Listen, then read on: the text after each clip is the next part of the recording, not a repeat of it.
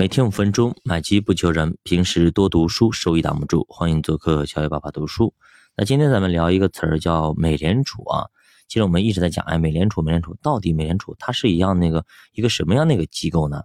我们今天也给大家介绍一下啊。其实美联储的全称是美国联邦储备系统，它是在一九一三年十二月二十三号成立的啊。它由于位于华盛顿特区的联邦储备委员会。和十二家分布在全国主要城市的地区性的联邦储备银行组成啊。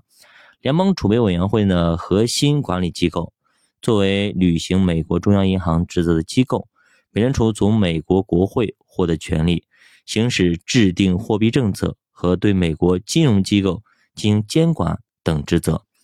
它与世界其他国家的中央银行不一样啊，美联储的实质上是一家私有的机构，哎，跟我们央行不一样。它伴随着次贷危机的发生，那么美联储的知名度也越来越响，人们开始越发的关注美联储的归属问题。我们看一下美联储成立的背景啊，一七九一年独立战争结束以后，美国在费城建立了美国第一银行，主要负责帮助美国各州发行债券。那它发行的债券干嘛用的呢？它是用来偿还独立战争时期积累的债务。事实上，美国第一银行并不是现代意义上的中央银行，它仍然是一个私人性质的商业银行。再加上它百分之七十的股权属于外国人，所以美国人担心啊，第一银行会成为欧洲金融家操控美国的一个工具。于是呢，在第一银行二十年的经营期限到了之后呢，美国国会没有批准它继续存在，直接让它关闭了啊。一八一二年，英美再起冲突。由于缺乏一个有效的中央银行系统和全国统一的金融市场，美国的州内银行陷入混乱。为了恢复银行秩序和处理战争的债务，美国再次考虑成立一个类似第一银行的中央银行。于是呢，美国第二银行成立。第二银行与第一银行十分相似。那么第二银行呢，也更接近于一个全国性的商业银行，而不是现代意义的中央银行。所以呢，在二十年期限到了以后，第二银行由于缺乏存在的意义，所以说同样被关闭了。在美国第二银行关闭后的七十多年里，美国政府没有再试图建立一个类似的中央银行的机构。在此期间呢，美国金融市场经历了放任自流的就大发展。处于一个自由金融时期，但是随着金融市场的不断的扩张，这样的银行体系也越来越多的暴露出各种各样的缺点，以至于发生过多次银行大规模的倒闭、大规模的金融危机，给个人和家庭带来了巨大的财富损失，整个美国经济也因此而无法正常的运转，也发生了空前的倒退。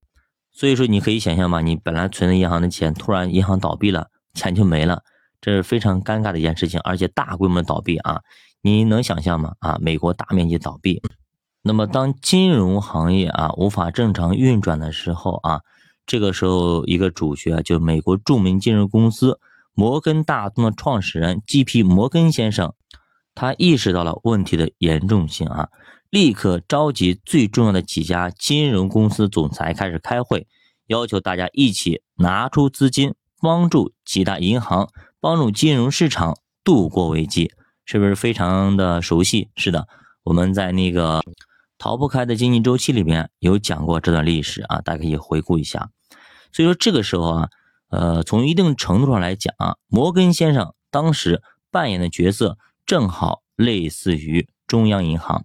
由此呢，美国逐渐意识到成立一个机构对金融市场进行适当的监管非常有必要。于是呢，一九一三年，美国国会最终达成一致意见，通过了《联邦储备法案》，宣告啊，由华盛顿的联邦储备局和分布在美国各地区的十二个联邦储备银行组成美联储，行使中央银行的职责。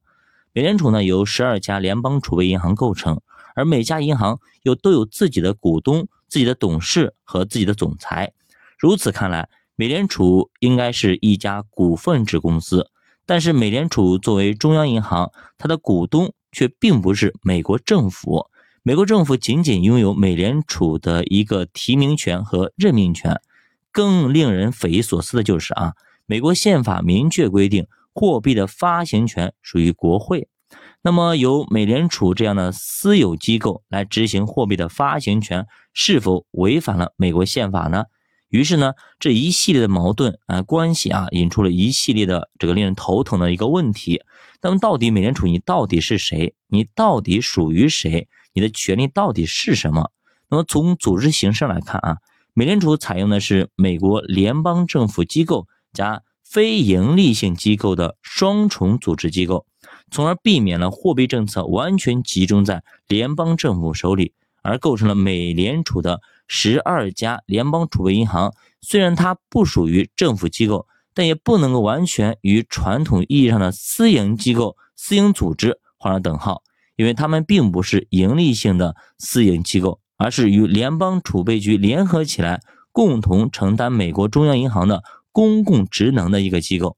所以呢，美联储虽然是私有制的。但是同时呢，它也具有这个政府的性质。在美元影响力越来越大的今天，我们也有必要客观全面的认识到这一点。这将有利于我们认清国际金融市场的本质以及国际金融体系的前进方向。九八读书陪你一起慢慢变富，我们下节再见。